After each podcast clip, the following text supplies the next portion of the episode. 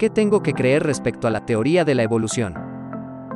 Déjame comenzar aclarándote que la idea de la selección natural de las especies o teoría de la evolución, por la cual se cree que el hombre desciende de los monos, requiere una cantidad similar o mayor de fe que la que se requiere para creer lo que nos enseña la Biblia.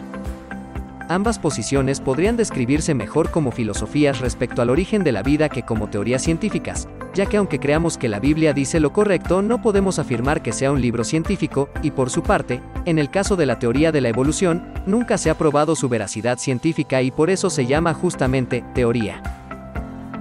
De hecho, la teoría de la evolución incluso se contradice con algunas otras teorías científicas, como por ejemplo con la segunda ley de la termodinámica que indica que si se deja todo solo, todo tiende a desordenarse cada vez más, y no ordenarse y hacerse más complejo.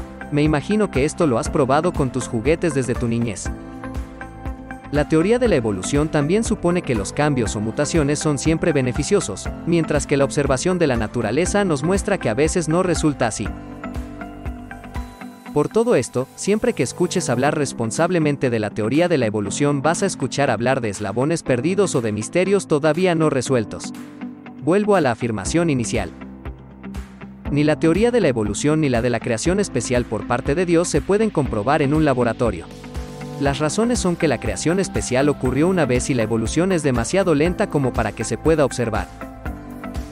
¿Qué responder entonces cuando te preguntan sobre este tema? Te hago dos recomendaciones. Primero yo respondería lo siguiente. La teoría de la evolución, en particular en lo que respecta al ser humano, nunca ha sido demostrada, y por lo tanto no es necesario afirmarla ni creerla como si fuera un hecho científico. Y segundo, recuerda que la Biblia no es un libro primariamente de biología ni de antropología, así que enfócate en lo que estamos bien seguros que la Biblia destaca. Dios creó todas las cosas y las puso en orden para que funcionen. Y dentro de su creación estuvo el ser humano, a quien Dios creó para amarlo, y quien no puede ser feliz sin corresponderle a Dios. Es por eso que quien no tiene una relación con el Creador tiene un vacío que no puede llenar con ninguna otra cosa que no sea Dios. Visita nuestra página y nuestras redes sociales, donde podrás encontrar muchas cosas más. Bendiciones.